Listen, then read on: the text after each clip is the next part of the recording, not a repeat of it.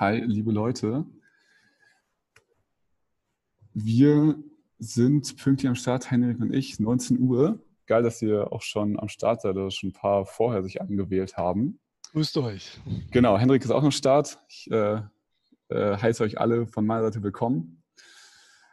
Und äh, genau, schreibt gerne mal in den Chat, wenn ihr uns hören könnt, wenn das audiotechnisch funktioniert, dass wir da eine kleine Rückmeldung von euch bekommen.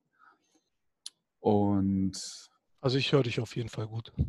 Sehr, sehr gut. Ja, jemand hat auch im Chat geschrieben. Hör ich super, super. Ja, cool. Dann würde ich sagen, können wir direkt durchstarten. Jetzt habe ich hier wieder das Fenster. Warte, ich muss mal das so, Fenster mal wegmachen. Ähm, folgende, folgender Ablauf. Wir starten, es gibt ja bei der Agenturskalierung zwei Hauptthemen. Einerseits die Kundengewinnung und dann auch die, die, ähm, das Outsourcing oder die, die Projektautomatisierung. Deswegen gehen wir es auch in der Reihenfolge an. Also zuerst die Kunden und dann die Projekte. Und genau, deswegen äh, fangen wir mit meinem Part an und dann macht der Henrik im Anschluss weiter. Auf jeden Fall. Und ja, weil wir, wir zeichnen das Ganze, wir zeichnen das Ganze auf. Deshalb, ihr ähm, könnt, könnt euch das im Nachgang natürlich nochmal intensiv angucken, wenn ihr, wenn wir bei manchen Sachen zu schnell rübergegangen seid. Ihr könnt alle Fragen einfach in den QA-Part oder in den Chat schreiben. Dann können wir die im Nachgang beantworten. Also wir machen, wir begehen beide Teile durch, meinen und den Hendricks, ähm, und dann, dann beantworten im Nachgang einfach die Fragen. Aber ihr könnt die direkt reinschreiben und ähm, dann gehen wir die einfach dann durch. Ja, das, das wäre es so als Intro. Sind jetzt nochmal ein paar Leute dazugekommen, zwei Minuten nach. Ich würde sagen, ich weiß nicht, was du meinst, Henrik, wollen wir einfach schon mal, schon mal mit den, den ersten Dingen beginnen? Ja, gern. Ich schließe mich dann einfach später wieder an. Sehr, sehr gut. Alright. Sehr schön. Dann machen wir mal weiter, beziehungsweise starten hier mal rein. So, was, äh, was mein Ziel für euch für heute ist, dass wir hier wirklich die Strategie durchgehen, ähm, die ihr braucht, dass ihr euch eure Agentur ein ordentliches Stück skalieren könnt. Ähm, ja, 50.000 im Monat mehr, 100.000 im Monat mehr, je nachdem, was, was ihr braucht. Und auch, ich will es auch sehr, sehr ähm, konkret machen, dass ihr wirklich mit Dingen anfangen könnt heute, wo ihr sagt, das, das brauchen wir oder das, ähm, ja, so, so, ähm, so kann ich in die Umsetzung gehen, dass ihr wirklich damit rausgeht und einen konkreten Task auch für die nächste Woche habt das ist mein Ziel für heute. Viele Agenturen sind ja auch auf dem Tagesgeschäft gefangen, der, haben wenig Zeit für Akquise, manchmal eben mehr Zeit für Akquise, weil sie, ähm, weil sie keine Projekte haben. Das ist ein Auf und Ab. Und wie man auch da rauskommt, das ist, das ist der Plan. Zeitlich ist es so, dass ich mal ähm, kurze Vorstellung geben will ähm, von mir und ähm, genau, dann ähm, über die Strategie selbst, dasselbe natürlich auch bei Henrik und dann am Ende wieder die offene Fragerunde, dass wir alle Fragen mit euch beantworten. Bei der ganzen folgenden Themen, die jetzt behandelt werden, vielleicht noch eine, eine Sache. Es geht tatsächlich nicht um so kleine Hacks. Ich bin dann kein Freund davon, sag ich mal, jetzt auf Chatbots zu setzen, weil es jeder macht. Und das wird auch nicht wirklich deine Agentur voranbringen. Das sind so die, die shiny Objects, die man als Online-Markt auch immer den Blick hat, aber die einfach nicht relevant sind. Und es ist auch wirklich nicht für Leute, die ja schon eine große Agentur so skaliert haben, dass sie sagen, sie wollen gar nicht mehr machen. Und ähm, man braucht Zeit, man muss äh, Zeit, Energie, ähm, Geld reinstecken, aber es ist jetzt nicht so, dass wir, ja, sag ich mal, auf irgendwelche Sachen stecken, die jetzt vielleicht nur eine, eine Woche funktionieren oder einen Monat funktionieren, dann das dann Ganze sein lassen. Es ist also eher dafür, dass man, wie gesagt, man will mehr Freiheit, sich im Tagesgeschäft auch zurückbekommen als Unternehmer, als Selbstständiger. Man will automatisiert auch seine Agenturkunden gewinnen und nicht mehr nur von Empfehlungen und Kaltakquise abhängig zu sein. Man will ähm, mehr, also wenn man, man will mehr Zeit haben, um auch mehr Zeit für Marketing und Verkauf zu haben. Wenn das Tagesgeschäft gerade, gerade da viel los ist, da ist auch Henrik der Spezialist drin.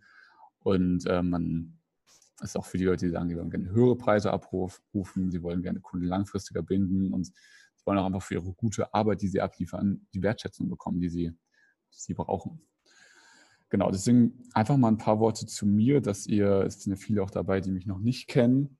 Ich habe ähm, ja vor, weiß gar nicht wie viele Jahren, vor vier, fünf Jahren oder sogar noch länger. Ähm, das ist mein erstes Unternehmen gegründet. Das ging damals um ein um App-Startup.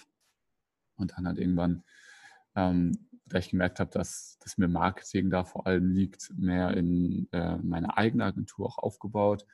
Und da dann wiederum gemerkt, okay, ich, was ich am allerspannendsten finde, ist eigentlich dieser strategische Part, das, diese, ähm, diese Weiterentwicklung von Marketingstrategien. Und genau, wir haben schon immer viel mit Funnels gemacht, schon immer viel ähm, in, in der Marketingstrategie gearbeitet und jetzt haben wir uns komplett darauf fokussiert. Da sind wir komplett wirklich als Consulting-Unternehmen dafür da, wie man mit Funnels ja, seine Agentur einfach skalieren kann, seine, seine, ähm, seine Kunden gewinnen kann.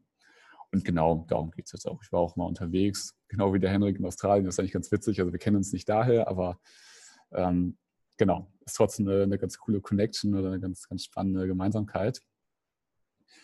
Und ja, bei mir war es letztendlich vielleicht, wie, wie es bei vielen jetzt auch gerade ist, wirklich keinen Plan gehabt, äh, wie ich zuverlässig an Kunden kommen sollte. Also wirklich manchmal, manchmal hatte ich welche, manchmal diese nicht. Und wenn ich dann wieder Zeit hatte für Marketing, hatte ich wieder keine Zeit für Akquise, äh, um, hatte keine Zeit für Projekte und umgekehrt.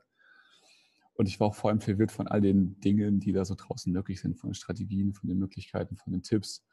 Verkaufen ist mir schwer gefallen. Also wenn ich dann wirklich immer Kunden hatte, wo es nicht wichtiger überzeugen konnte, wie auch hochpreisig was von mir kaufe. Ich würde auch keine Projekte für nur ein paar tausend Euro verkaufen, sonst sollte schon vernünftige Preise sein.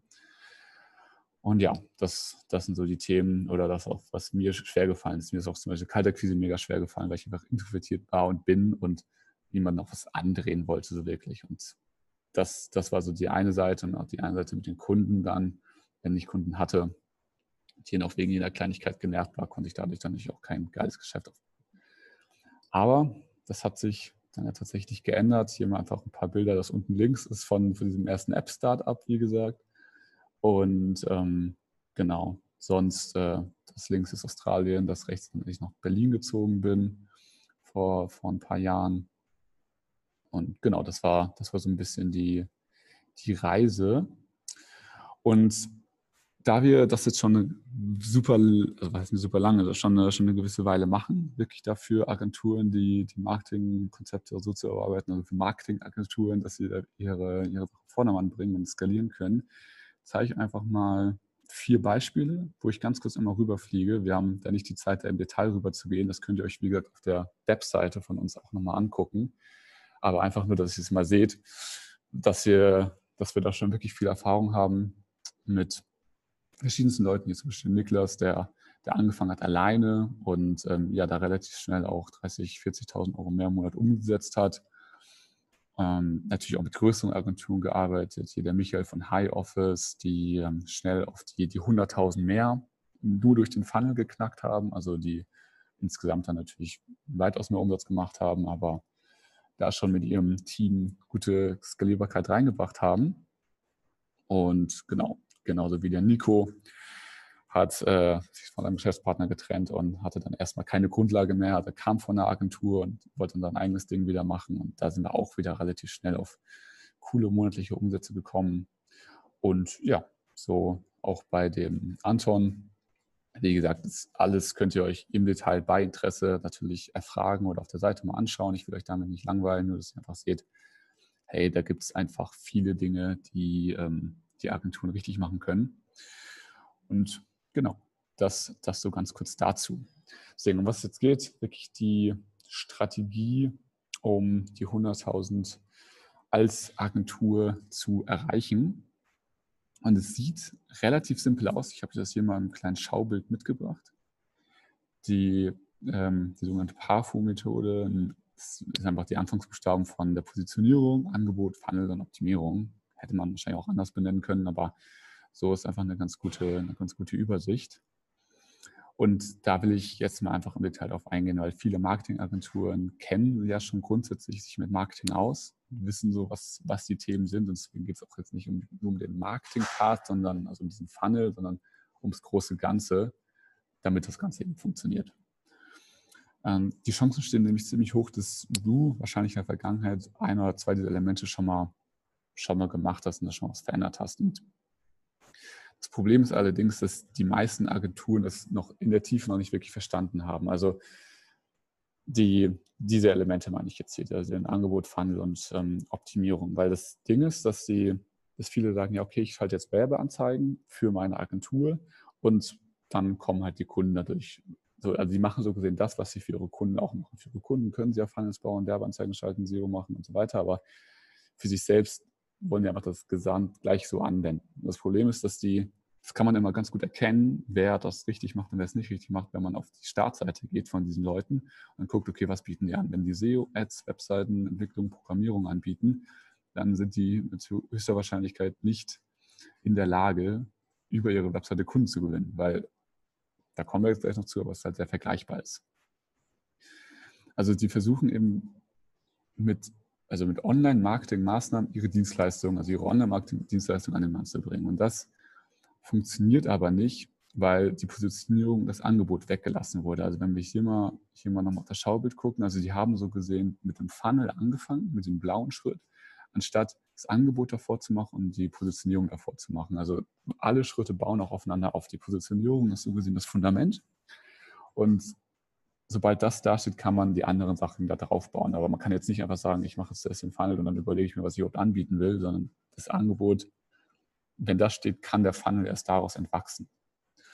Und genau, das ist, das ist so ein bisschen das Thema, das ist das Problem auch, weil der, der große Punkt, den einfach viele haben, sie gehen im Meer der immer gleichen Agenturen unter. Also kannst du ja mal in die Lage deines, äh, des potenziellen Kunden versetzen, was, was würde er machen, wenn er auf der Suche nach einer Agentur ist, möchte zum Beispiel eine Webseite haben. Ganz leichtes Beispiel. Dann googelt er zuerst und findest einfach hunderttausende Suchergebnisse. Schauen wir uns das mal an. Es sind sogar sechs Millionen in dem Fall, aber ich könnte natürlich noch, ähm, noch eine Stadt eingeben oder so. Das ist wahrscheinlich weniger, aber ich könnte das Expertise eingeben. Ich könnte Webdesign, Zahnarzt, das eingeben. So, und dann werde ich natürlich weniger Ergebnisse bekommen, aber trotzdem bekomme ich noch unglaublich viele. Und aus dem Kunden dann zuzumuten, dass er, dass er aus sechs Millionen Ergebnissen ähm, dich raussucht, ist relativ unwahrscheinlich und auch ähm, passiert aber nicht viel. Ist einfach kalte Quise und, und, ähm, und Empfehlung, so das Hauptkundengewinnungsding. Deswegen das. Und vor allem auch jetzt hier SEO drauf, äh, Google Ads drauf zu machen, ist natürlich auch sehr teuer. Also Webdesign-Agentur München, Webdesign-Agentur Berlin etc. wisst ihr selbst, ist unglaublich teure, sind unglaublich teure Keywords. Aber warum funktioniert das nicht? Also das Problem ist, die Webseiten sehen oft immer gleich aus. Jeder hat die tollsten Kunden, hat 1000 Kaffeetassen getrunken, viel Erfahrung, bietet Top-Qualität nach außen hin, hat auch manchmal witzige Sprüche irgendwie drauf. Aber trotzdem ist das ja nicht der Punkt. Also äh, nur weil einer mit Mercedes gearbeitet hat oder mit VW heißt ja nicht, dass er dann auch für mich der perfekte Partner ist. Vor allem nur weil man ein Logo für Mercedes designt hat, heißt ja nicht, oder einen Designvorschlag hingeschickt hat, heißt ja nicht, dass man eher qualifiziert ist. Deswegen überfordert von allen Anbietern würdest du wahrscheinlich selbst auch deine Kollegen oder Freunde fragen, wo sie ihre Website erstellt haben, weil der einfach weil zu viel Auswahl gibt. Und das ist auch genau das Thema, was wir, was wir verstehen müssen als Agenturenhaber, dass wir in dieser Situation nicht sein wollen. Wir wollen nicht, dass Leute ähm, Kollegen und Freunde fragen. Natürlich dürfen die es tun und dann kommen halt die Empfehlungen zustande, ist auch fein, aber wir wollen ja auch die Leute, die wirklich aktiv selbst erstmal eine Lösung suchen. Und das kannst du dir, ich habe es mal in so einem Schaubild vorbereitet, ähm, was, also was viele machen. Also viele, wenn du dir mal überlegst, dieser, dieser Kunde hier, was ich als Beispiel genannt habe, der einfach das erstmal gegoogelt hat und dann zu diesem Suchergebnis kam. Der, der, der ist ja nicht aufgestanden, hat gesagt, er will eine Webdesign-Agentur. Er ist ja vielleicht aufgestanden, sagen wir mal, zwei, zwei Monate vorher, vor dieser Suchanfrage, und hat gesagt, mich nervt es einfach, dass ich, dass ich zu wenig Mitarbeiter habe, ich finde nicht die richtigen Mitarbeiter oder ich habe zu wenig Reichweite, ich wünsche mir gerne mehr Kunden. Irgendwas wünscht er sich ja, irgendwelche Ziele hat diese Person ja, wenn es zum Beispiel Geschäftsführerin, Geschäftsführer ist. Und dann irgendwann kommt er vielleicht auf die Idee, okay, eine Webdesign-Agentur könnte meine Lösung sein. Und das ist, was ich hiermit meine, äh, hiermit meine, sorry, dass äh, es verschiedene Stadien gibt, wo der Kunde sich aufhalten kann. Einmal Problemunbewusstsein, also kann sagen, hey, mein Geschäft läuft mega, ich habe gar kein Problem. Die Leute wollen wir eh nicht, die können wir auch gar nicht überzeugen. Welche Leute wir eben haben wollen, die problembewusst, die sagen, ich habe einfach zu wenig Mitarbeiter, ich möchte, meine Company sollte, sollte cooler aufgestellt sein.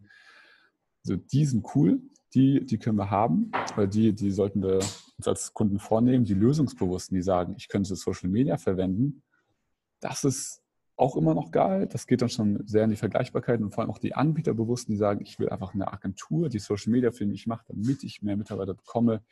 Das ist äh, immer gefährlich, beziehungsweise da können wir einfach gar nicht mit skalieren, weil wenn er sich das nicht fragt oder wenn er einfach dann zu, seinen, zu seiner Empfehlung geht, die weiterempfohlen wurde, ja, kann man, kann man so gesehen einfach, äh, kann man es nicht skalieren. Und also die allermeisten, sage ich mal, 95 Prozent der Agenturen halten sich eben auf der vierten Stufe auf, also dieses Anbieterbewusstsein. Sie versuchen von allen Anbietern der Beste zu sein, irgendwie mit den Preisen herauszustechen und sagen, jo, wir machen es günstiger oder wir machen es besser oder wir sind die Top-Experten. Und die allerwenigsten halten sich auf dieser problembewussten Ebene auf. Und das ist eben unsere Chance, oder auf der Lösungsbewussten auch nur sehr wenig. Das ist unsere Chance zu sagen, lass uns dort aufstellen und lass uns die Person sein, die, die ihn inspiriert dazu, doch mit einer Agentur zusammenarbeiten, anstatt so gesehen ähm, einer von vielen ist in mehr der tausend Agenturen. Und das ist so gesehen hiermit gemeint. Also wenn es dann wenn es dann um die Positionierung geht. Das ist die Positionierung bestimmt, so gesehen, wo wir uns in dieser in den Stufen aufhalten. Und genau, das schauen wir uns als allererstes jetzt mal an, damit ihr da einen Überblick habt, wie das Ganze funktioniert. Also die Vorteile sind, muss man zusammenfassen, von Billiganbietern abheben, keine Vergleichbarkeit, Kundenbetreuung fällt viel leichter, da jeder Kunde ja angepasst immer denselben Prozess bekommt. Also die, die, die internen Prozesse kann man einfach optimieren. Der Expertenstatus wächst natürlich super schnell, weil du in einer Nische ähm, super schnell der Experte werden kannst, gute Kundenergebnisse, bessere Kundenergebnisse erreichen kannst. Dadurch auch mehr Weiterempfehlungen und durch mehr Kundenergebnisse, mehr Weiterempfehlungen wird dein Marketing besser, gewinnst du wieder mehr Kunden. Also du hast dieses positive, diese positive Aufwärtsspirale, die du nicht hast, wenn du dich so verstreust. Und die Kunden kommen halt auf dich zu und wollen von dir kaufen, was ja auch einer der entscheidendsten Sachen überhaupt ist. Genau. Und was da immer so eine, eine Misconception heißt auf Englisch, ein, ein, ein Missverständnis ist, dass man denkt, es muss eine Branche sein, ich muss auf Zahnärzte, auf Immobilienmakler, was auch immer gehen. Aber was was viel wichtiger ist, dass man lieber diesen transformativen Prozess beschreibt. Also nicht sagt, es ist eine statische Zielgruppe, sondern sie bewegt sich von einem Punkt zu einem anderen Punkt. Und vor allem, sie muss noch nicht geheiratet werden. Das heißt einfach, sie, du musst nicht einmal, weil du sie hast, auf ewig beibehalten, sondern du kannst äh, sie einfach anpassen. Du kannst dynamisch gucken, okay, ich habe jetzt das Feedback bekommen, das ist viel interessanter und ähm, oder das baue ich nochmal mehr mit ein. Du musst nicht von, von Positionierung zu Positionierung springen, aber du kannst trotzdem offen dafür sein, Veränderungen vorzunehmen.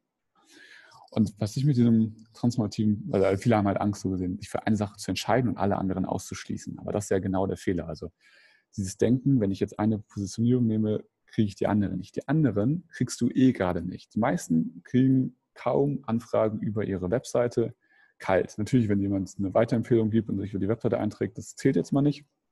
Der würde auch weiterhin kommen. Aber die allerwenigsten kommen kalt, einfach eine Anfrage, wo sie sagen, ich habe sie bei Facebook gefunden oder bei LinkedIn oder wo auch immer und möchte gerne mit ihnen arbeiten.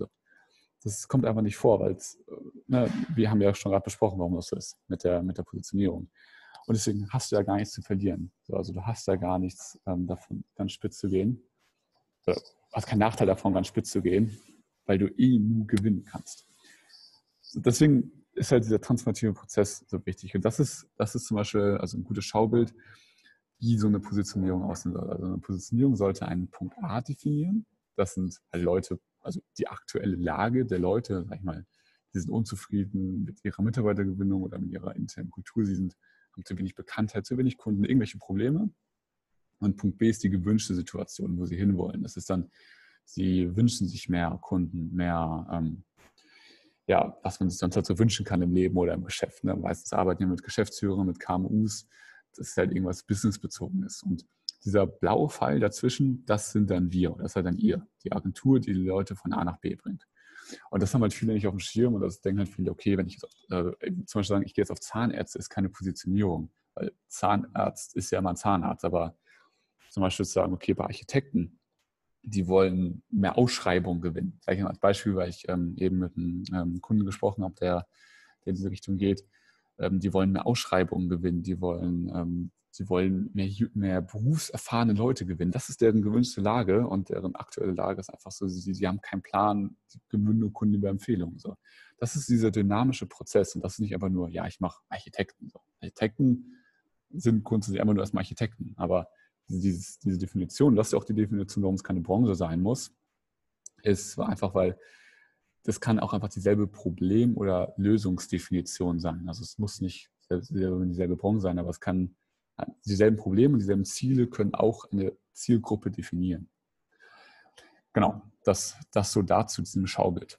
Ähm, wie man das Ganze finden kann, das stellt sich aus, ähm, aus drei Dingen zusammen. Also einmal Skills, die du bzw. dein Team hat, Branchen und ähm, ja, Zielgruppen, mit denen du schon gute Erfahrungen gemacht hast. Kann sein, dass du mit gewissen Leuten schon mega geile Ergebnisse hast, dann macht es ja Sinn, vielleicht in die Richtung mehr zu gehen. Aber das Wichtigste sind die Bedürfnisse des Marktes. Also was der Markt wirklich will. Weil ich selbst kann ja auch nicht zaubern. Unsere Kunden haben zwar richtig geile Ergebnisse, aber nicht, weil wir jetzt irgendwie den Zauberstab schwingen, sondern weil wir einfach ganz genau rausfinden, was haben die Leute, was hat der Markt, die Wirtschaft, die, die Marktteilnehmer für Probleme und für Bedürfnisse und für Wünsche und die können wir dann einfach lösen. So, aber das ist keine, kein Chatbot-Hack oder so, sondern einfach, das sind diese fundamentalen Sachen. Und eine Webseite oder PPC oder SEO löst halt kein Problem. Niemand wacht auf und denkt sich, Alter, jetzt habe ich mal Bock auf eine SEO-Dienstleistung oder auf eine neue App oder auf irgendwas Entwickeltes, also eine Entwicklerdienstleistung. Das ist alles sekundär. Das kommt man immer nur auf die Idee, okay, ich könnte ja eine App entwickeln, um da mein Ziel zu lösen. Aber wir wollen eben dieses, hey, ich kann mein Ziel lösen, mach doch eine App. So, die wollen wir eben dazu inspirieren, diese Leute. Genau. Und die Kombination ist letztendlich hier einfach in der Mitte zu finden. Also dieser, dieser Ausschnitt aus diesen drei Dingen. Aber ehrlicherweise, das Wichtigste sind die Bedürfnisse des Marktes. Also das Bedürfnis des Marktes sind das Wichtigste. Die Skills, die du hast oder die ein Team hat, die kannst du lernen. Es gibt Seminare, Weiterbildung und so weiter. Erfahrung kannst du auch sammeln, Referenzen neu aufbauen. Das Allerwichtigste ist, dass die Bedürfnisse des Marktes und der Menschen da drin, dass die so angesprochen werden, wie es im besten Fall noch kein anderer macht. Genau. So, deswegen, das ist, äh, gehen wir mal ganz kurz rüber, Dinge, die du besonders gut bist, super simpel. Schreib dir einfach offen, was du gut bist oder dein Team, bewerte das und wähle die Top-Fähigkeiten aus. Das ist wirklich, geht super fix. Auch ja, bei den Bedürfnissen Marktes, das ist intensiver. Da ähm, definitiv mindestens mal mit 20 Leuten aus deinem Umfeld sprechen, wo du sagst, also das sind auch wirklich die konkreten Sachen, von denen ich gerade gesprochen habe, die du auch direkt umsetzen kannst. Schreib dir das gerne auf, wirklich die die Bedürfnisse des Marktes rauszufinden, das als erste Aufgabe zu sehen. 20 Leute aus deinem entfernten Umfeld raussuchen, die in die vorläufige Zielgruppe passen. Die Menschen im Telefonat fragen, hey, was sind deine oder ihre Herausforderungen, Ziele, was wünschen sie sich? Du kannst natürlich auch Sachen davor schon recherchieren, auf Amazon, also in Amazon-Rezensionen, in Blog-Kommentaren, in Facebook-Gruppen, im E-Mail-Verkehr, wo auch immer, in irgendwelchen Postings. Und dann sehen so gesehen schon Probleme in den Mund zu legen, dass du sagst, wir haben herausgefunden, XY ist ein Problem. Siehst du das auch so? aber irgendwas halt Emotionales. Also ein schlechtes Beispiel für Bedürfnisse sind, ich möchte mehr Klarheit in meinem Marketing oder ich möchte, ich möchte einen Partner, mit dem ich mein Marketing machen, mache. Das ist kein Bedürfnis des Marktes oder der Menschen. Das ist einfach nur, wenn man, wenn man sich diese, diese Linie hier anguckt, finde ich sie jetzt, ähm, die hier, dann ist es, ähm, dann, dann ist diese, dieser blaue Pfeil einfach diese, ich möchte einen Partner, der mich dahin bringt. Ich möchte einen zuverlässigen Partner, der mir ist.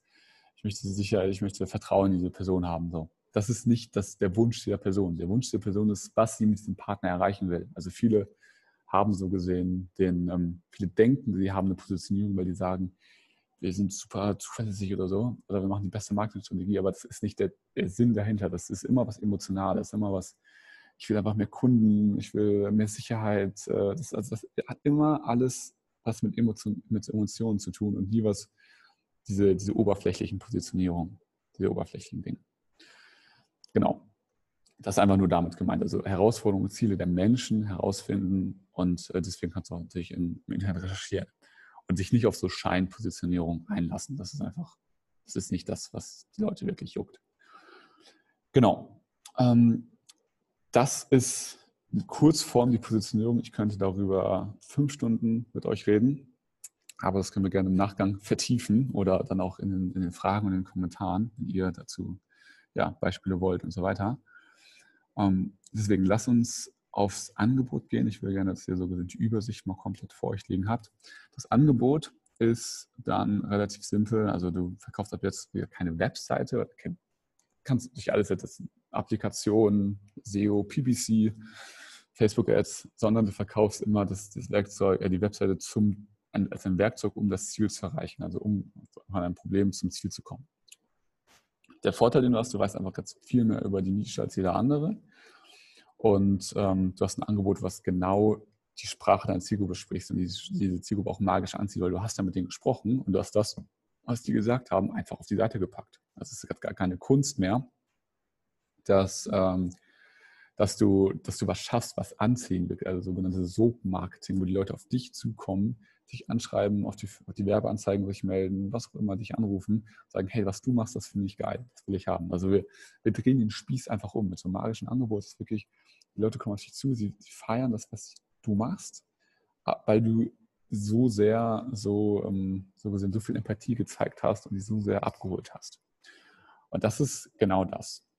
Und ähm, also auch da wieder können wir super tief reingehen, können wir auch gerne im Nachgang machen oder einen QA-Part, aber dass ihr da mal wisst, ein Angebot ist nicht die Dienstleistung, sondern ist das, was die Dienstleistung bewirkt oder das Gesamtpaket. Es kann ja auch sein, dass da mehr dazugehört irgendwelche Nachbetreuung, irgendwelche Online-Begleitprogramme, irgendwelche Checklisten, irgendwas, was den Kunden zum Ziel führt, nicht aber nur, was die Webseite dann ausmacht oder die, die SEO-Dienstleistung. Wenn er zum Beispiel sagt, er möchte gerne, sagen wir mal, er möchte gerne mehr Mitarbeiter gewinnen, dann kannst du ja auch so weit gehen und sagen, das Mitarbeiter-Onboarding gestalten wir auch noch durch einen geilen Onboarding-Funnel. Wir ähm, sorgen dafür, dass die Kultur besser im Unternehmen geschärft ist, so Employer Branding und so weiter. Wir können da so viele Dinge tun, dass der Kunde wirklich am Ende sein Ziel erreicht hat und nicht einfach nur Webseite hat. Und dadurch schafft ihr auch den, euch die, hebt euch von der Konkurrenz, Konkurrenz ab und habt wirklich Dinge, die kein anderer hat. Wenn alle immer nur PPC und SEO anbieten und ihr einfach sagt, hey, wir begleiten dich ganzheitlich zu diesem Ziel. Ganzheitlich, du erreichst am Ende konkret, du hast nicht immer nur eine Website und bist bekannt, sondern du hast mehr Umsatz, mehr Kunden, wie auch immer, ähm, dann ist er natürlich auch bereit dafür, viel mehr zu zahlen. Ja, das, ist, das ist so das Thema, was halt viele nicht auf dem Schirm haben. Springen wir mal weiter zum, zum Funnel. Der Funnel macht jetzt Sinn. Ab jetzt ist es sinnvoll, so einen Funnel aufzubauen, der die Leute durch diesen Prozess leitet. Davor nicht. Einfach mit Werbeanzeigen zu starten, ist komplett dumm, wenn man PPC, SEO und so weiter anbietet. Wenn man ein geiles, magisches Angebot hat, eine Resonanz-Transformationspositionierung hat. Die, der Name kommt übrigens daher, dass man wirklich diese Transformation macht, deswegen Transformationspositionierung. Resonanz kommt daher, weil es einfach mit dem Markt resoniert. Und äh, genau, kommt, habe ich teilweise aus dem Buch Neues Business Denken, ähm, was, was ein spannender, spannender Kontakt, mit dem ich auch mal so gearbeitet habe mit dem Autor. Deswegen Positionierung ist ein super wichtiges Thema. Und genau, dann macht es halt Sinn, einen Funnel aufzubauen. Davor absolut nicht. Wie ein Funnel aussehen kann, zeige ich hier auch mal als Beispiel. Das Problem ist, wenn ich jetzt sowas sage, dann kommen oft wieder die Einwände, ah, okay, also Landingpage habe ich schon mal gemacht, ein Video habe ich auch schon mal gemacht und bezahlte Werbung auch schon mal gemacht. Das hat bei mir nicht funktioniert. Ist okay, alles klar. Du hast aber wahrscheinlich nicht äh, dir eine Transformationspositionierung ausgesucht und ähm, verkaufst wahrscheinlich immer noch deine, deine Agenturdienstleistung und du hast wahrscheinlich auch nicht den Funnel organisch angetestet. Was hier zuerst zu sehen ist, organische Outreaches, ähm, aber das gehört auch noch ehrlicherweise mehr dazu, also Zielgruppen, Besitzpartner etc., sind dafür da, dass du den Funnel validierst, bevor du ein Ad schaltest. Also du du machst, ich zeige es hier nochmal, du machst zuerst die Positionierung, dann das Angebot, dann den Funnel und in dem Funnel kannst du es nochmal unterteilen unter zuerst Kunden organisch gewinnen und dann bezahlt. Deswegen ist auch in der Reihenfolge hier organisch zu oben, dann bezahlt. Viele starten halt direkt mit Ads, so und das macht halt absolut keinen Sinn. Das sollte jetzt mittlerweile rübergekommen sein. Und genau, das, das ist so gesehen, wie man da vorgeht. Dann kommen die auf eine Landingpage, können sich da über euren Service informieren, sehen ein Video im nächsten Schritt über euch, wo ihr Referenzen zeigen könnt, wo ihr überzeugen könnt, wo man dann im, im Kalender eine Umfrage verlinken kann, dass sie einen Termin eintragen, nach einem Telefonat und den Abschluss. Das ist, ich kann euch auch später gerne mal Beispiele zeigen. Ähm, das ist äh, grundsätzlich super simpel und super kurz, aber es funktioniert extrem, extrem gut, weil wir einfach ja, letztendlich so viele, ähm, also so viele Leute rausfiltern, die darauf keinen Bock haben, die keinen Bock haben, sich ein Video anzugucken oder auch die Umfrage auszufüllen, aber mit den Leuten wollen wir auch gar nicht arbeiten, wollen, dass Leute auf uns zu kommen, nicht, dass wir die Jäger sind, sondern dass wir die Gejagten sind. Und ähm, genau, das ist ja so, das ist das Ding, aber es ist trotzdem kurz genug, dass wir auch ähm, busy Geschäftsführer, sage ich mal, abholen. Was viele ja auch machen, dass sie sagen, sie machen jetzt irgendwelche E-Books und irgendwelche verrückten Sachen, irgendwelche komplizierten Dinge und Follow-up-Sequenzen mit Clicktip und dies und das. Sind so Fans von diesen Tools oder von dieser Automatisierung. Aber müsst ihr mal so überlegen, Geschäftsführer, der einfach eure Dienstleistung gibt und jetzt Bock auf die Dienstleistung hat, der würde ja niemals äh, sich erstmal durch erstmal zwei Monate warten, bis er durch die Clicktip-Follow-up-Sequenz äh, durchgelaufen ist und der wird einfach jetzt eine Lösung für sein Problem. Deswegen machen wir auch einen kurzen Funnel, um jetzt die Lösung für sein Problem zu bieten. Genau, wie geht es dann weiter? Ähm, oder was, was, heißt organische Methoden? Facebook-Gruppen, LinkedIn, E-Mail, sogenannte Outreaches, bis mindestens mal fünf Kunden gewonnen wurden. Was jetzt da noch auf der Folie fehlt, Zielgruppenbesitzpartner, also Leute, die deine Zielgruppe besitzen, aber eben anderes Angebot haben. Beispiel, wir haben Kunden, die, die machen ähm, Conversion und Optimierung für Online-Shops. So, was haben die zum Beispiel gemacht? Die haben sich mit Shopify zusammengetan. Shopify macht selbst Online-Shops als Software, aber nicht als Marketing-Dienstleistung. Und dann machen die mit Shopify jetzt gemeinsam Webinare zum Thema Convert-Optimierung. Shopify hat eine riesen Kundenbase, äh, riesige E-Mail-Liste und so weiter, die, die alle da drauf schicken. Die bekommen sogar Geld von Shopify dafür. Und also nicht, dass die Geld Shopify bezahlen, sondern umgekehrt, weil die so einen großen Mehrwert der Zielgruppe bieten.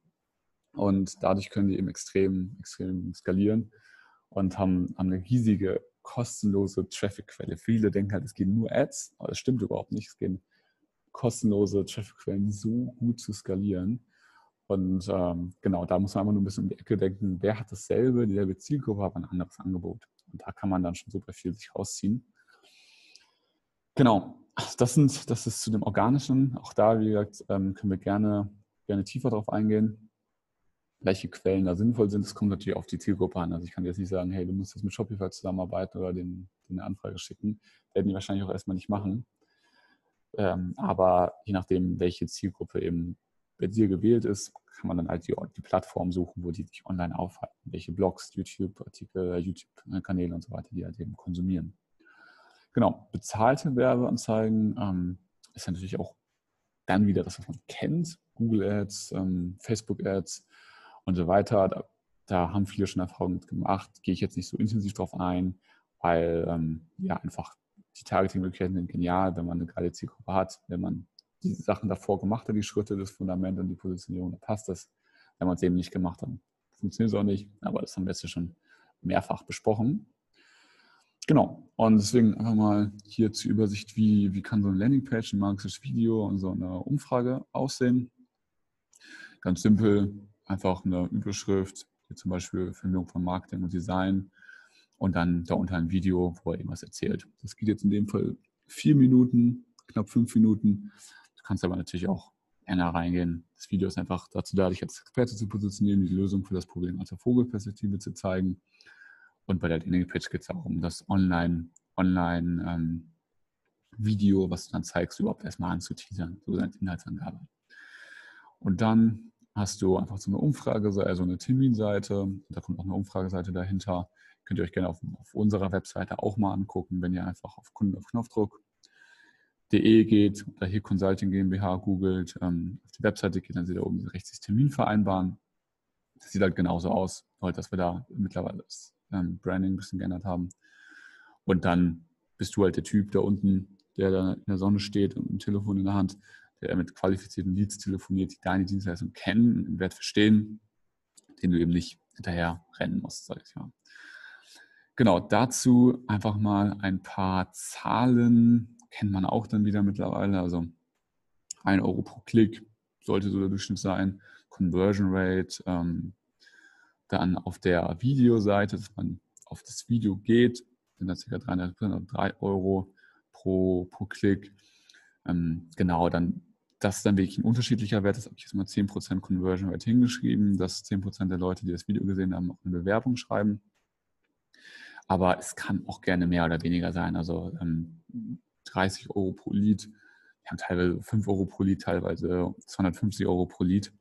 Das ist so, kann ich jetzt nicht verallgemeinern, aber einmal, dass man mal nur ungefähr einen Richtwert hat. Ähm, hier die, die 10% Video-Conversion Rate. Und genau, dann eben das Telefonat, was ja dementsprechend auch, sag ich mal, wenn du, wenn du 10% abschließt, dann hast du halt für 300 Euro einen Kunden gewonnen. Wenn du 50% abschließt, hast du für 60 Euro einen Kunden gewonnen. Das ist dann ja relativ simpel. Und die meisten, wenn sie im Telefonat sind, kenne ich dann ja mit auch aus. Und ähm, genau, das ist so die Thematik. Dann gehen wir, gehen wir gerne mal hier in die Optimierung ein. Was bedeutet Optimierung? Das ist dann wieder relativ simpel.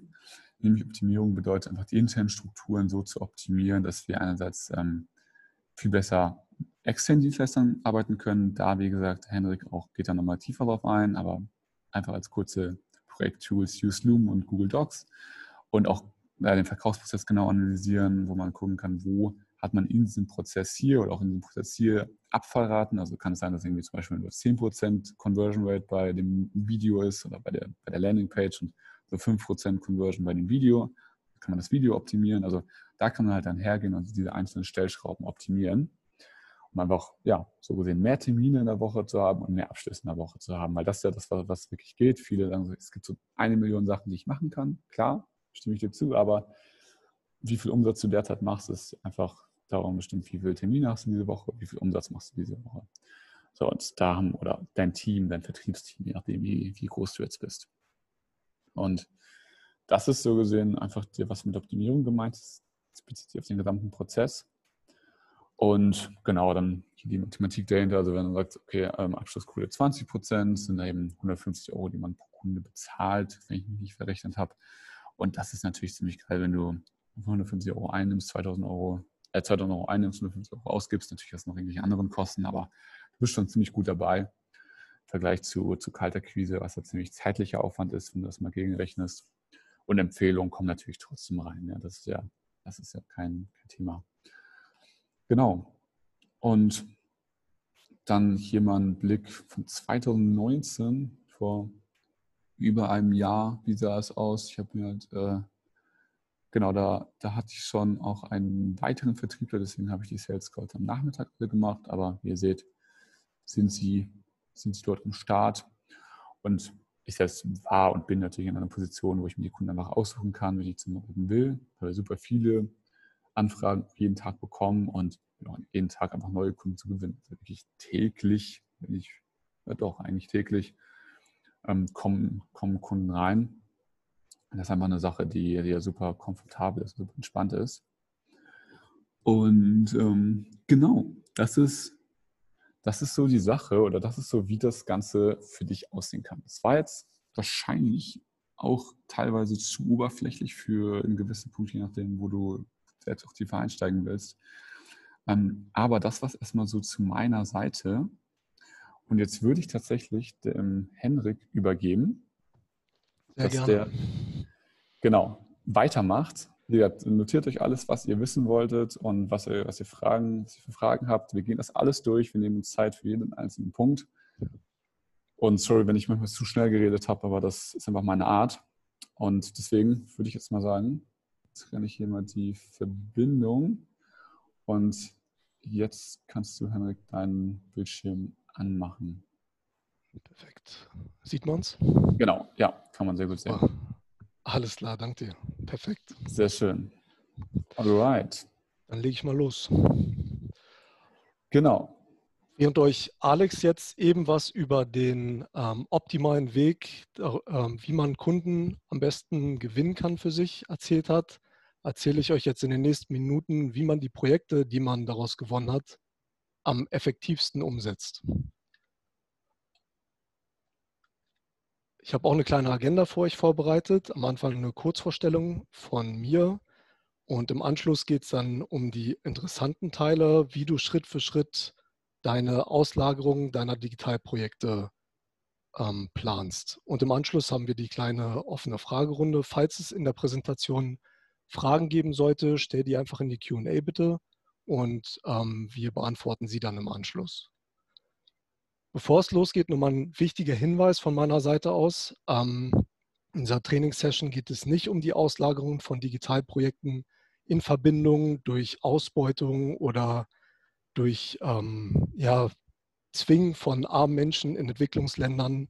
Davon distanzieren wir uns klar und direkt. Also mit solchen Dingen haben wir nichts zu tun. Ich kenne diese Einwände und sind auch definitiv berechtigt, aber wir haben nichts damit zu tun. Und dieses Training ist ebenfalls nicht für Leute, die Vorurteile aktuell gegenüber Outsourcing haben. Ich kenne diese Vorurteile und ja, sind ähm, teilweise auch berechtigt und sie aber auch behalten wollen, weil ich sehe es unter anderem auch als meine Mission, ein bisschen mit diesen Vorurteilen aufzuräumen und die Chancen, die Outsourcing für uns als Agentur bietet, darzustellen. Ähm, diese Trainingssession ist für Webdesigner und Agenturen, die bei der Umsetzung aller ihrer Kundenprojekte zukünftig bis zu 65 Prozent an Entwicklungskosten einsparen wollen. Wie die 65 Prozent zustande kommen, darauf gehe ich später noch ein. Ähm, die ein Problem aktuell mit ihrer Skalierung der Kundenprojekte haben und ab einem bestimmten Auftragsvolumen sogar gute Aufträge ablehnen müssen, was natürlich Worst Case ist. Wer lehnt schon gerne gute Aufträge ab?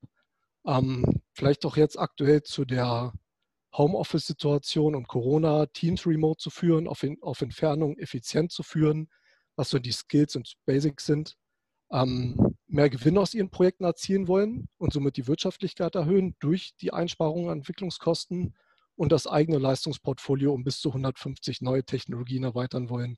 Wie diese 150 Technologien zustande kommen, erzähle ich auch zum späteren Zeitpunkt. Ähm, ihr eigenes Projektmanagement optimieren wollen. Selbst wenn man jetzt sagt, okay, Outsourcing ist trotzdem nichts für mich, trotz dieser ganzen Vorteile, ähm, dann hat man mit diesem Konzept, was ich gleich darstelle, die Möglichkeit, sein internes Projektmanagement zu optimieren und Zeit für die Kernaufgaben gewinnen zu wollen durch die Auslagerung an spezialisierte Teams. Für diese Leute ist ähm, mein Programm etwas. Ich gehe jetzt näher noch ein bisschen auf meine Person ein. Ich habe durch das Konzept Outsourcing eine eigene Agentur gegründet, was natürlich am Anfang, wie bei uns allen, alles andere als leicht war, aber nach drei Jahren in der Lage war, einen mittleren sechsstelligen Jahresumsatz durch Outsourcing, durch das Konzept zu verzeichnen. Ich habe mittlerweile drei erfolgreiche Brands, mit diesem Konzept ähm, etablieren können am Markt. Und ich habe durch meine Reisen in, durch Australien, also ich habe zwei Jahre lang in Australien gelebt, alleine ähm, sechs Monate in der Türkei gelebt. Ich war allgemein sehr viel in der Welt unterwegs und habe dadurch sehr viele verschiedene kulturelle Eindrücke sammeln dürfen und auch viel über Kommunikation, internationale Kommunikation gelernt. Zu Beginn ja, war das alles andere als einfach, trotz Outsourcing, trotz dass man die Möglichkeit hatte, Digitalprojekte auszulagern. Ich war oftmals überfordert und gestresst mit der Anzahl an parallel umzusetzenden Projekten. Ich hatte dadurch sehr wenig Zeit für meine Familie und Freunde, was mir sehr wichtig ist und war. Ähm, ich musste interessante Kundenprojekte ablehnen und das Projektmanagement war allgemein sehr, sehr anstrengend und unübersichtlich, weil die Strukturen nicht gegeben waren. Man muss sich das so vorstellen, Outsourcing ist ja kein Beruf oder kein Konzept, wo man hingeht und man lernt das einfach, sondern es war einfach ein komplett neues System, was aus dem Ideenskonstrukt gereift ist und was ich mir irgendwie zusammengebastelt habe. Und dadurch war es ja sehr, sehr Zeit- und Energie ähm, am Anfang, was sich aber letztendlich gelohnt hat. Mir sind sehr, sehr viele Kundeninfos ähm, verloren gegangen in der Kommunikation leider am Anfang, was das Schlimmste ist, was im Outsourcing übrigens passieren kann, darauf gehe ich später noch ein. Aber all diese Punkte sind mir am Anfang begegnet, der Selbstständigkeit. Letztendlich ähm, war es dann doch möglich, ähm, das ganze System zu optimieren und die Prozesse zu etablieren. Ich hatte coole Team-Meetings mit meinen Leuten. Ich konnte mir äh, materielle Wünsche wieder erlauben und erfüllen. Und ich habe zwei Patenkinder, ich hatte wieder Zeit für die beiden, es war mir sehr, sehr wichtig. Und es war wieder Zeit für Messen da, Zeit für Events und Zeit für Wissen und natürlich auch Zeit für mein liebstes Hobby, das Reisen. All diese ganze Zeit hat ähm, mich zu dem ersten IT-Outsourcing-Experten Europas gemacht.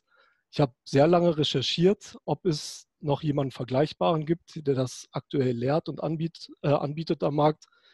Momentan bin ich der Einzige. Ich bin auch sehr stolz darauf, dieses System gemeistert zu haben.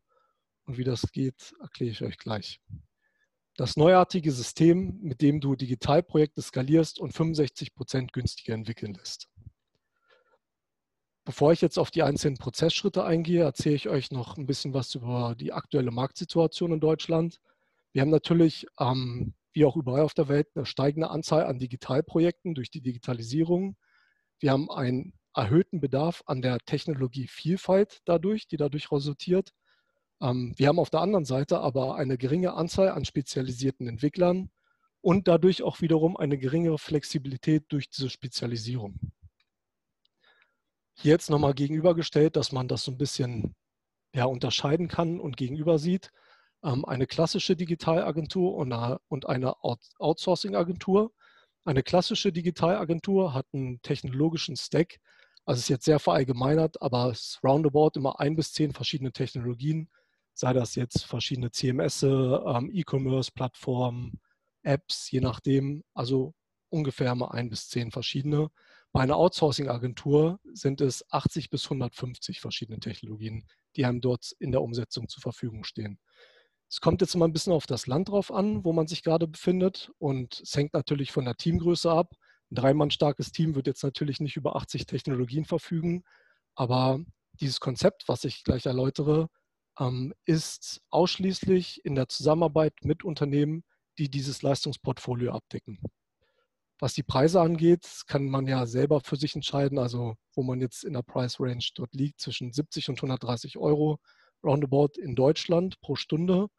Im Ausland dagegen 16 Euro bis 30 Euro pro Stunde. Ist natürlich auch immer länderspezifisch, aber das zeigt allein schon dieses Potenzial, was man an Einsparungsmöglichkeiten hat bei gleichbleibender Qualität. Wir haben bei einer klassischen Agentur ähm, keine Skalierbarkeit, allein dadurch, dass man in der Ressourcenanzahl begrenzt ist. Und wiederum bei einer Outsourcing-Agentur hat man diese Skalierung, die durch diese hohe Anzahl an Entwicklern möglich ist. Hier habe ich euch einfach nochmal ähm, ein, eine Erstellung eines Digitalprojekts, jetzt unabhängig davon, ob das ähm, eine App ist, ob das eine Website ist oder ob, ob das ein Online-Shop ist, aufgestellt. Am Anfang hat man den Requirement Engineer, der die Anforderungen des Kunden an das Projekt innerhalb eines Briefings verpackt. Dieses Projektbriefing geht über in das Projektmanagement. Das Projektmanagement bereitet diese Daten auf für die Entwicklung, für die Entwickler. Die Entwickler entwickeln das Projekt und geben das über an das Qualitätsmanagement. Das checkt nochmal drüber, ob alles in Ordnung ist, ob alles Taco ist. Das Qualitätsmanagement übergibt es wiederum dem Projektmanagement und unser Team übergibt das Projekt an uns, dass wir es unserem Kunden geben können. Hintergrund meiner ganzen Outsourcing-Tätigkeit oder überhaupt dieser ganzen Idee war, dass ich mich immer gefragt habe, wie es zustande gekommen ist, dass Großkonzerne wie Conti, Bosch, Volkswagen, also die großen Player am Markt, Outsourcing schon jahrelang für sich nutzen können und von den Vorteilen profitieren und gegenüber die Agenturen das einfach nicht machen oder sehr, sehr wenige Agenturen es machen, immer noch Vorurteile haben obwohl sie wissen, dass es in der Theorie funktioniert. So wie dieser Missstand zustande kommt. Ich habe sehr viele Interviews geführt, also sei das jetzt mit Projektmanagern von ähm, größeren Konzernen, äh, von IBM habe ich mit einem Projektmanager gesprochen. Ich habe äh, mit Projektmanagern, Geschäftsführern von Agenturen gesprochen, also mit allen möglichen Verantwortlichen, die mit dieser Thematik zu tun haben können und die Frage stellt, warum das so ist. Die Erkenntnisse, weshalb Konzerne Outsourcing erfolgreich bereits seit Jahren für sich nutzen und Agenturen auf der anderen Seite nicht, sind, dass sie bereit sind, Lehrgeld für eventuelle Fehlentscheidungen, Fehlschritte zu treffen. Also wenn bei Konzernen mal was schief geht, hat man halt das Budget über, dass mal was schief gehen kann. Bei Agenturen ist das eher selten der Fall. Besonders will man dieses ähm, ja nicht beim Kundenprojekt ausprobieren. Also wenn da mal ein Kundenprojekt schief läuft, als Testprojekt im Outsourcing ähm, ist das natürlich alles als optimal und dadurch kommt das auch zustande. Mehr Möglichkeiten im Recruiting zum Einsatz von geschultem Personal ist natürlich auch bei Konzernen viel mehr gegeben als bei Agenturen. Also die HR, ähm, das HR-Department hat natürlich einen ganz anderen Spielraum, als wenn man jetzt als mittelständische Agentur sich nach geschultem Personal für so eine Schlüsselposition umschaut. Die Summe an Einsparungen hat natürlich eine ganz andere Tragweite als bei Agenturprojekten. Wir reden jetzt bei Konzernen von ähm, Millionenprojekten ähm, und bei uns von fünfstelligen Projekten. Natürlich ist das immer noch sehr viel Geld, und, aber in Relation zu Konzernen einmal noch ein anderes Verhältnis. Hier habe ich jetzt nochmal die Wertschöpfungskette in der Umsetzung aufgezeichnet, dass man einfach nochmal den Prozess versteht, den ihr auch alle kennt, aber einfach nochmal zur Übersicht. Man hat am Anfang die Kundenanfrage, also der Kunde stellt die konkrete Anfrage und erteilt uns den Auftrag. Wir ähm, packen diesen Auftrag vom Kunden in ein Briefing, übergeben das dem Projektmanagement. Das Projektmanagement schult das die Entwickler und ähm, veranstaltet ein Kickoff-Meeting, in dem es losgeht. Das Development Center ähm, entwickelt das Projekt, übergibt es ans Qualitätsmanagement. Die wiederum übergeben das Projekt an uns und wir übergeben es unserem glücklichen Kunden. Der nächste Punkt ist ein extrem wichtiger Punkt, wenn nicht der entscheidendste Punkt im Outsourcing. Ähm, das richtige Expertenteam zu finden, ist extrem relevant. Und das findest du nicht, indem du E-Mail-Bewerbungen ausländischer Agenturen in Betracht ziehst. Jeder von uns kennt das wahrscheinlich. Ähm, wir kriegen regelmäßig solche Mails, ihr bestimmt auch, dass man einfach darauf hingewiesen wird, ähm, ja, die, das beste Outsourcing-Team ever an seiner Seite zu haben und das ähm, mit der besten Qualität der Welt. Also ich empfehle euch, könnt ihr natürlich eure eigenen Erfahrungen mitmachen, aber ich empfehle euch, auf solche E-Mails nicht einzugehen. Ich habe bei mir persönlich, ich habe am Anfang einfach alles ausprobiert an Wegen, unter anderem auch diesen und habe damit einfach nur Negativerfahrungen gesammelt. Weil die Teams, die wirklich relevant sind für euch in der Umsetzung eurer Digitalprojekte, die schreiben euch diese Mails nicht. Also erfahrungsgemäß kann mich auch irren. Ähm, lass mich gerne auch vom Gegenteil überzeugen, aber bei mir ist es bislang in sechs Jahren nicht vorgekommen. Mm, du findest es nicht, indem du nach Teams Ausschau hältst, die über keinen nachweisbaren Qualitätsstandard verfügen. Das ist auch sehr, sehr wichtig. Gehe ich zum späteren Zeitpunkt nochmal darauf ein. Ähm, auf gar keinen Fall auf gut Glück durch Zufall ein Team mit einem guten Marketing beauftragst. Das kennen wir ja selber aus Deutschland. Ein gutes Marketing, ein guter Außenauftritt heißt ja nicht automatisch, dass die dahinterliegende Qualität und die Prozessschritte gewährleistet sind. Also schaut da wirklich hinter die Kulissen und guckt auf die Faktoren, die ich euch gleich zeige. Mm, und die Freelancer anstatt spezialisierte Unternehmen für die Umsetzung deiner Projekte suchst nehmt auf gar keinen Fall Freelancer in Anspruch. Also es gibt Ausnahmefälle, es gibt ähm, Punkte, wo, wo es durchaus Sinn macht, auf Freelancer zurückzugreifen, aber in der Regel ähm, nicht in der Umsetzung eurer Kundenprojekte oder eure eigenen komplexeren Digitalprojekte. Denn die Nachteile von Freelancern sind, ähm, wenn mal ein Freelancer ausfällt, wird das Projekt nicht weitergeführt. Also sei das jetzt der, der Grund ist ja egal, entweder ist das Projekt komplett auf Standby oder es fällt komplett aus. Wenn ihr jetzt im Kundenprojekt seid, habt ihr eventuell Deadlines im häufigsten Fall, die ihr nicht halten könnt. Und dadurch kommen diese ganzen Missstände oder auch Vorurteile gegenüber Outsourcing zustande, dass Projekte crashen, nicht eingehalten werden. Aber man darf sich einfach nicht auf eine einzelne Person, die im Ausland sitzt, verlassen. So, es gibt auch Ausnahmen, es gibt auch sehr, sehr gute Freelancer, das ist mir durchaus bewusst, aber man sollte dieses Risiko einfach nicht eingehen. Hm, keine Besetzung von spezialisierten Positionen. Freelancer haben oft die Eigenschaft, dass, damit sie Kundenprojekte bekommen, sie Spezialist in allem sind. Also dass sie sich spezialisiert haben auf App-Entwicklung, auf E-Commerce-Systeme, auf ähm, alle CMS, die, die es am Markt gibt. Und das ist natürlich unmöglich. Also es ist sehr, sehr wichtig, dass man ähm, dass man da auch Ausschau hält, was Unternehmen angeht, dass sie spezialisiert sind. Keine Standards hinsichtlich Kommunikation oder Qualität in der Entwicklung ist auch sehr, sehr wichtig im Outsourcing, dass man gewisse Standards und Prozesse einhält. Ist bei Freelancern nicht gegeben. Die Skalierung bleibt natürlich aus, dadurch, dass man mit einem Mann arbeitet. Und die Expertise in bestimmten Technologien ist ebenfalls nicht gegeben, beziehungsweise nur bedingt möglich. Und wenn wirklich nur auf eine sehr überschaubare ähm, über ein sehr überschaubares Leistungsportfolio. Deswegen auf gar keinen Fall Fiverr, auf gar keinen Fall Upwork. Die Plattformen sind sehr, sehr gut. Wie gesagt, wenn, wenn es jetzt um die Umsetzung vielleicht von einzelnen schmalen, übersichtlichen Arbeiten geht, aber nicht für die Umsetzung von Digitalprojekten. Bitte auf gar keinen Fall. Lieber so etwas wie Klatsch.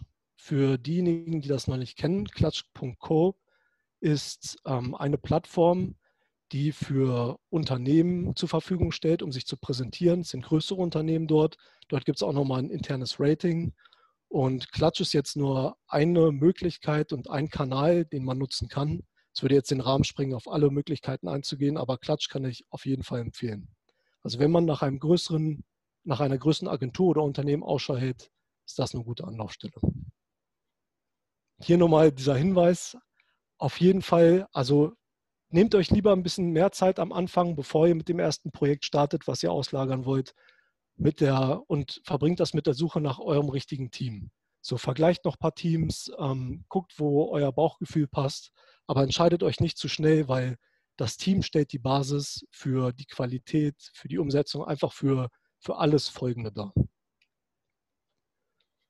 Die fünf wichtigsten Faktoren bei der Auswahl deines externen Spezialistenteams, das sind jetzt auch die fünf wichtigsten. Es gibt durchaus mehr, aber also wenn ihr noch mehr erfahren wollt, schreibt es mir einfach in die QA, dann antworte ich da später drauf. Aber das sind so die fünf wichtigsten, kann man sagen. Die Teamgröße ist enorm wichtig, abhängig vom jeweiligen Land. Und also wir machen sehr viel in der Ukraine. Wir haben zu Anfang sehr viel in Indien gemacht. Sind natürlich ganz andere Größen. Also in Indien ähm, hat man Teamgrößen von 1900, 1500 Mann. Wenn man in der Ukraine ist, sind solche ähm, Größen von 50 bis 250 Mann die Regel. Kommt immer, man kann das nicht schwer pauschalisieren oder es ist einfach, man muss das länderspezifisch sehen. Aber man sollte auf gar keinen Fall mit einem zu kleinen Team starten. Standardisierte, zertifizierte Qualitätsstandards und Prozesse, als Beispiel ist hier genannt CMMI, das steht für Capability Maturity Model Integration. Es gibt bei CMMI fünf verschiedene Level. Ähm, man kann mit ab Level 3 anfangen das ist ein Qualitätsstandard, der für eine bestimmte Qualität in der Kommunikation und Projektmanagement steht. Ab drei lohnt es sich anzufangen. Ähm, ich arbeite mittlerweile eigentlich noch mit fünf. Kommt, man muss ein bisschen abwägen. Also drei sollte es aber mindestens haben. Zertifiziert in der jeweiligen benötigten Technologie, zum Beispiel Gold Partner. Wenn ihr jetzt ähm, beispielsweise ein Content Management System auf Typo 3 Basis ähm, ein Projekt habt, dann haltet Ausschau nach einem Partner, der auch Goldpartner-Status hat bei Typo 3. Also die wirklich spezialisiert sind auf diese bestimmte Technologie. Genauso bei Magento als Beispiel jetzt aufgeführt. Also Magento nicht, Magento 2. Magento 1 sollte man nicht mehr entwickeln, wisst ihr. Aber Magento 2 Certified ist so ein, also sind einfach so Qualitätsstandards oder Zertifizierungsstandards, die man beachten sollte. Euer Team sollte auf jeden Fall euch einen persönlichen Ansprechpartner zur Verfügung stellen. Im Hauptteil der Fälle ist das ein Key Account Manager. Manchmal kann es auch sein, dass das schon euer Projektmanager ist. Ähm, muss man ein bisschen aufpassen. Also der Tag hat ja immer nur 24 Stunden. Und wenn ein Key Account Manager auch gleich ein Projektmanager ist und das auch noch für viele der Kunden, dann könnt ihr euch ja vorstellen, wie viel Detail da drin steckt in deren Arbeit. Und deswegen schaut schon, dass ihr wirklich Positionen besetzt oder Positionen als Ansprechpartner habt, die auf die jeweilige ähm, Funktion geeicht sind. Die Flexibilität für den eigenen Standard, also jede Agentur oder jeder Webdesigner hat ja auch so seinen eigenen Workflow, dem er wichtig ist. Und dieser Standard, den solltet ihr auch unbedingt beibehalten, weil ihr wollt ja, dass Outsourcing eine Arbeitserleichterung für euch ist, für eure Seite ist. Deswegen haltet Ausschau nach Teams, die die Flexibilität mitbringen, zu fragen, okay, wie können wir uns denn am bestmöglich an deinen Standard anpassen? Also ein Tool dafür ist das Briefing, das zeige ich euch gleich nochmal. Aber man sollte mal schauen, dass da schon vom Gegenüber das ähm, Verständnis und die Flexibilität da ist, die Bereitschaft dazu da ist. Die Tools, die Outsourcing-Kinder leicht werden lassen. Es gibt natürlich noch viel mehr als die, aber wenn ihr mit denen geht, seid ihr auf jeden Fall auf der sicheren Seite. Und das sind auch die Tools, mit denen 90 Prozent aller Outsourcing-Teams arbeiten. Im Projektmanagement für kleine und mittlere Projekte vom Umfang ist das Trello. Für komplexere Projekte ist das Jira. In der Kommunikation habt ihr Skype oder auch Slack, je nachdem. Skype auf jeden Fall. Und ihr braucht auf jeden Fall einen Datenspeicher. Spielt jetzt keine Rolle, ob ihr einen Google Drive habt, einen iCloud habt, OneDrive. Das ist nicht relevant. Wichtig ist nur, dass ihr einen Cloud-Speicher habt, auf dem ihr vor allem ein strukturiere, äh, eine strukturierte Ordnerstruktur habt, in dem ihr all eure Kundeninformationen und vor allem Projektinformationen ablegen könnt und mit eurem Team teilen könnt. Also Übersicht und Struktur ist in den Projekten das A und O. Es ist sehr, sehr wichtig, das vom, im Vorfeld zu schaffen. Ihr habt bestimmt eure eigene Ordnerstruktur. Wenn nicht, kann ich euch da gerne auch nochmal Tipps geben, wie man sowas aufbaut für eure Teams und für eure Outsourcing-Teams. Also das ist auch ein sehr wichtiger Punkt. Okay, kommen wir zum Prozess. Also die ähm, Projektanforderung kommt vom Seiten des Kunden und er gibt uns natürlich alle Informationen, die er zu seinem Projekt haben will. Zu uns, unserem Ansprechpartner.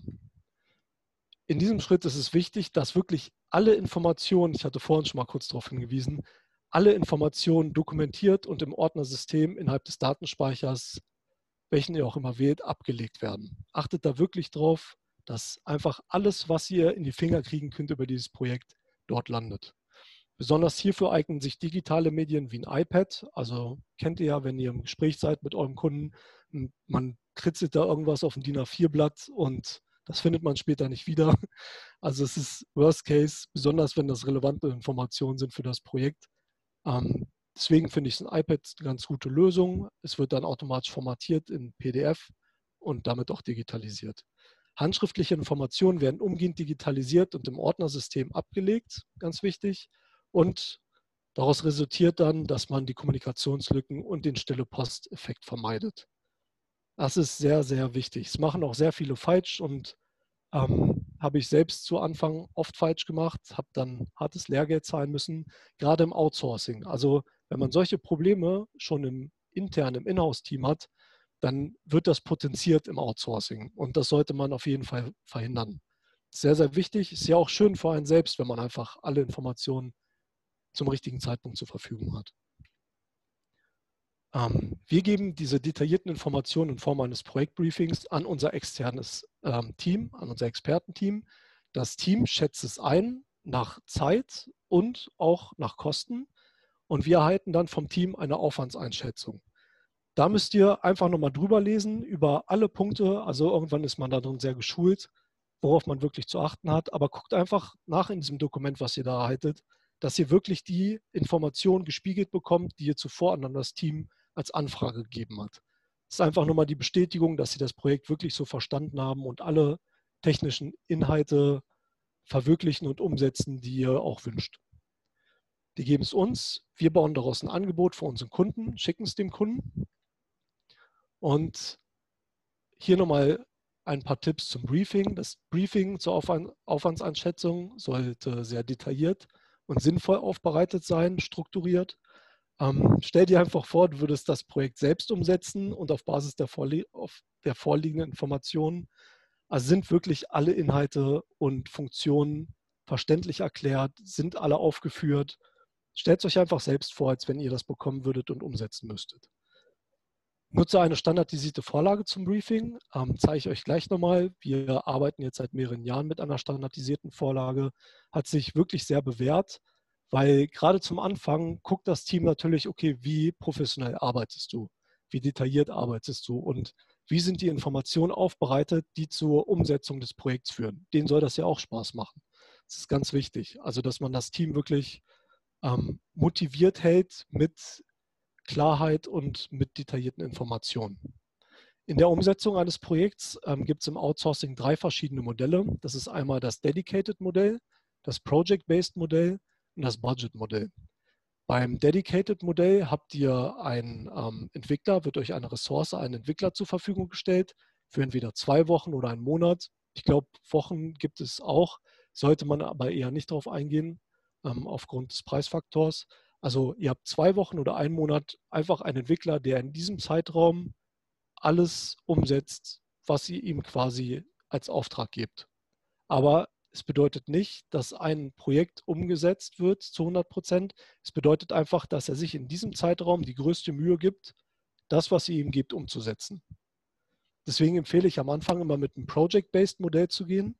Project-Based heißt, dass ihr alle Informationen detailliert aufbereitet, eurem Team zur Verfügung stellt und auf Basis dessen wird es dann eingeschätzt in Hinsicht auf Zeit und Kosten, Ihr kriegt einen Kostenvoranschlag, ihr wisst, wann es fertig entwickelt ist.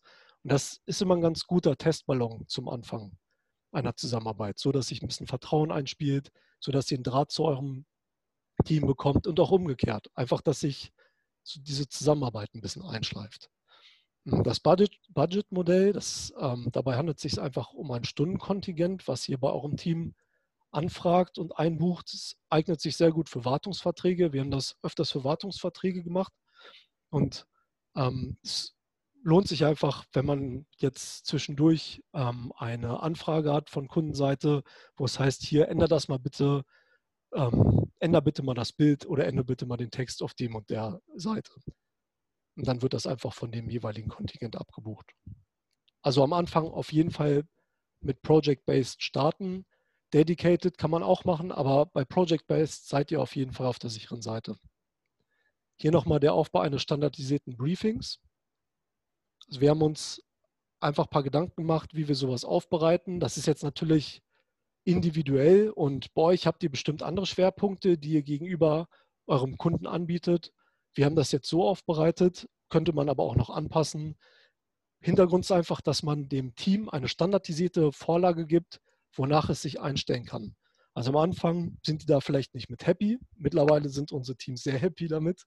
Aber man sollte darauf achten, dass man es strukturiert und aufbereitet und eurem Team so zur Verfügung stellt, dass es bei einer Projektanzahl von 10 oder 20 parallelen Projekten kein Problem mehr ist, zu finden, wo welche Informationen sind.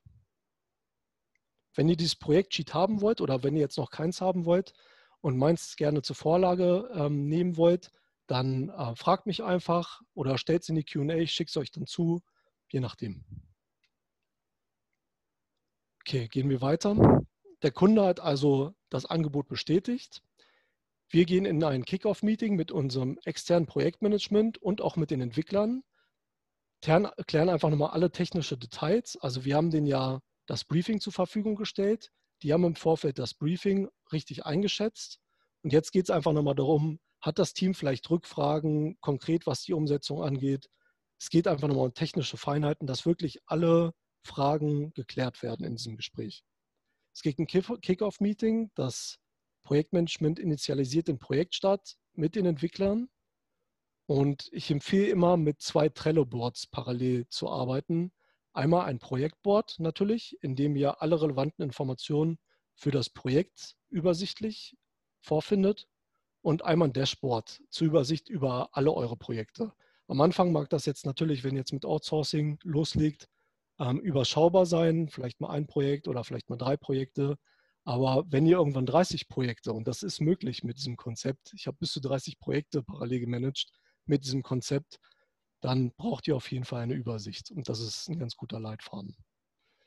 Wenn ihr dieses Projektsheet, diese Bestätigung von Seiten eures Teams bekommt, ist es wichtig, dass natürlich einmal A, eure ganzen Informationen, die ihr angefragt habt, vorzufinden sind, aber auch, dass ihr alle diese hier aufgelisteten Positionen seht. Also ein Designer muss oder sollte, ist optional hier gehalten, äh, Bestandteil dessen sein. Als Designer wird nicht jemand verstanden im Outsourcing, der, sagen wir jetzt, ein äh, Design auf Sketch-Basis oder auf InDesign oder auf Photoshop-Basis erstellt, sondern Designer ist in, laut deren Definition auch jemand, der ein bestehendes Design in ein HTML-Gerüst umwandelt. Ähm, der Developer natürlich, der Projektmanager und auch QA, das Qualitätsmanagement. Bei uns, bei uns hier ist es ja gang und gäbe, dass ein Entwickler gleichzeitig auch der Qualitätsmanager ist. Das ist dort definitiv nicht so. Ähm, habe ich am Anfang auch nicht gewusst und deswegen hatten meine Projekte kein QA. Und ich habe mich am Anfang immer gefragt, warum der, der Entwicklungsstandard so miserabel ist, obwohl ich das Qualitätsstandard und hat mir irgendwann gesagt, ja, buch doch ein QA dazu. Habe ich dann noch gemacht und dann war es gut. Sofern das Team gut ist. Das ist ganz wichtig. Hier nochmal ein Beispiel ähm, des Trello-Projektboards. Will ich jetzt auch nicht zu detailliert erklären, weil wir die Zeit nicht dafür haben, aber einfach zur Übersicht, dass man mal sieht, wie sowas ausschaut. Man hat in der ersten Spalte die generellen Informationen, also alles, was Logins angeht. Hier geht es jetzt um eine Shop-Entwicklung und ähm, einfach alles, was dem Team zur Verfügung gestellt werden muss, damit es das Projekt gut umsetzen kann und sich auch über einloggen kann, ohne ständig Rückfragen zu haben, weil das ja auch sehr zeitintensiv sein kann, so eine Art von Kommunikation. Deswegen stellt in dieser Spalte eurem Team alle Informationen zur Verfügung, die es braucht und alle Login-Daten. Ähm, Questions und Updates. Natürlich entstehen während der Entwicklung immer Fragen, aber man will ja auch nicht mal Gewehr bei Fuß den ganzen Tag ähm, an Skype hängen. Deswegen haben die Teams hier die Möglichkeit, ihre Fragen reinzustellen. Und am Ende des Tages schaut ihr einfach in das Board, lest die Frage und beantwortet sie am besten auch auf täglicher Basis, weil im Outsourcing arbeitet ihr meistens ähm, mit, mit ähm, Zeitverschiebung.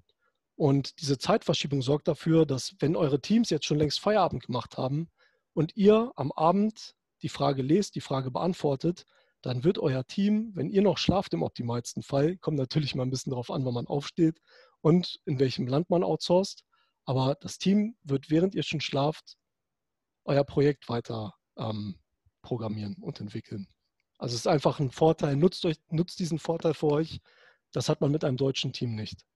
Ähm, Updates, ähm, weist euer Team an, tägliche Updates abzuliefern in jeder Position, sei das jetzt Qualitätsmanagement, Entwicklung etc., sollte wirklich täglich erfolgen und seid da auch wirklich hinterher. Also wenn es mal nicht erfolgt, haltet Rücksprache mit dem Projektmanagement, warum das nicht passiert ist, weil das Team äh, checkt natürlich auch aus am Anfang und testet euch, wie sehr seid ihr involviert, wie nah seid ihr dran und es ist einfach sehr gut, dort Farbe zu kennen, Flagge zu zeigen, dass man für das Projekt brennt und dass man da wirklich auf täglicher Basis dran ist. Den Rest des Boards, wir haben einfach nochmal einen regulären Kanban-Prozess, kennt ihr auch, To-Dos, in Progress, in Bearbeitung, Waiting Client, Done, kennt ihr. Also muss man nicht zu viel sagen. Ein, eine Task wird in To-Do reingelegt und durchläuft dann den Prozess. Ähm, Im Development hat der Entwickler, also updatet uns via Trello auf täglicher Basis, uns und auch das Projektmanagement, dass ähm, wir geben dann Feedback an die Entwickler daraufhin, den Prozess, den ich eben kurz beschrieben habe. Und ich empfehle dir zu Anfang täglich ein kurzes Daily mit deinem Projektmanager zu halten über die laufenden Projekte. Also es muss auch nicht lang sein, vielleicht nur eine Viertelstunde, aber gerade zum Anfang der Zusammenarbeit solltet ihr einfach ein Zeichen setzen und dem auch dem Projektmanager zeigen, dass, dass ihr da seid, dass ihr äh, vielleicht auch bei Fragen da seid. Vielleicht möchte der Projektmanager auch noch mal ein paar Sachen klären. Und so eine Zusammenarbeit muss sich auch erstmal einspielen, gerade zu Beginn. Ähm, die eingeteilten Entwickler geben tägliche Status-Updates, hatten wir. Besonders am Anfang der Zusammenarbeit sollte Fokus darauf gelegt werden, dass der besprochene Prozess eingehalten wird.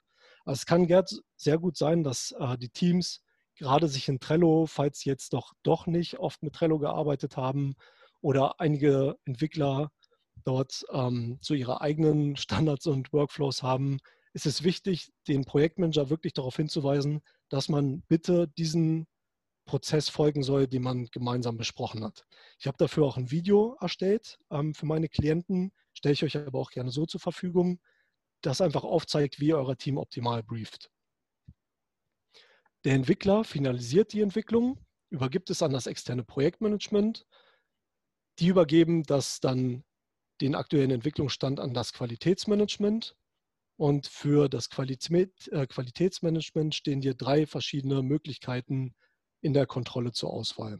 Einmal ist natürlich selbst zu kontrollieren, hat den Vorteil, dass es, wenn ihr ein schmales Budget habt für das Projekt, habt ihr damit die Möglichkeit, natürlich Kosten einzusparen und auch die Möglichkeit, die Qualität eures Teams ein bisschen näher kennenzulernen.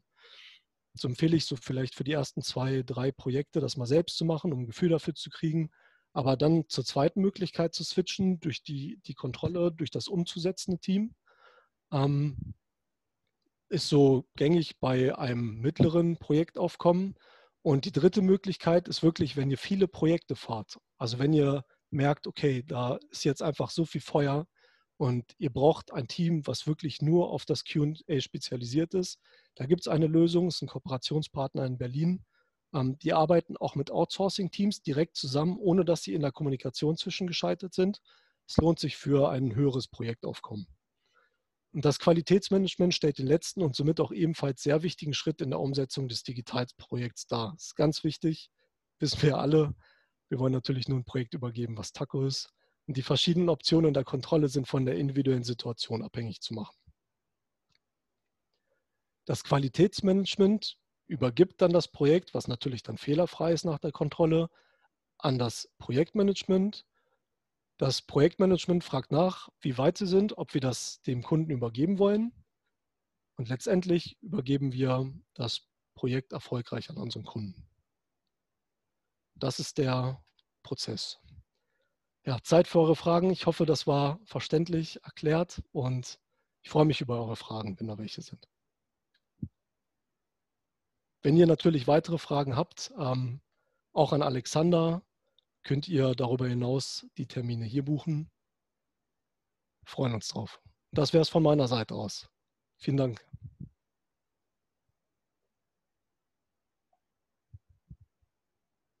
Alex, bist du da? Yes. Genau. Sehr cool. Ja, schön. Das, kannst, kannst, kannst du noch eine Folie weitermachen wegen dem QA oder willst du das noch offen lassen? Oder das war's? Ja, gut. Nee, ja, das, war, das war die letzte ja. Folie. Sehr schön. Ja, dann würde ich sagen, kommt es ja so ein bisschen auf eure, auf eure Fragen an, was ihr, was ihr geschrieben habt. Bisher, ähm, genau, gab es ja nur Kommentare, dass einer schon früher raus musste könnt ja gerne einfach nochmal sagen, was, was interessiert euch besonders, wo wollt ihr mal Beispiele, Fragen beantwortet bekommen, whatsoever. Stellt die gerne entweder in den Chat, ihr könnt sogar auch die Hand heben, dann könnt ihr auch das so manuell sagen, also dass ihr das vielleicht einfach laut machen. Vielleicht auch gerade was den Prozess so angeht, oder ich hoffe, das war jetzt verständlich.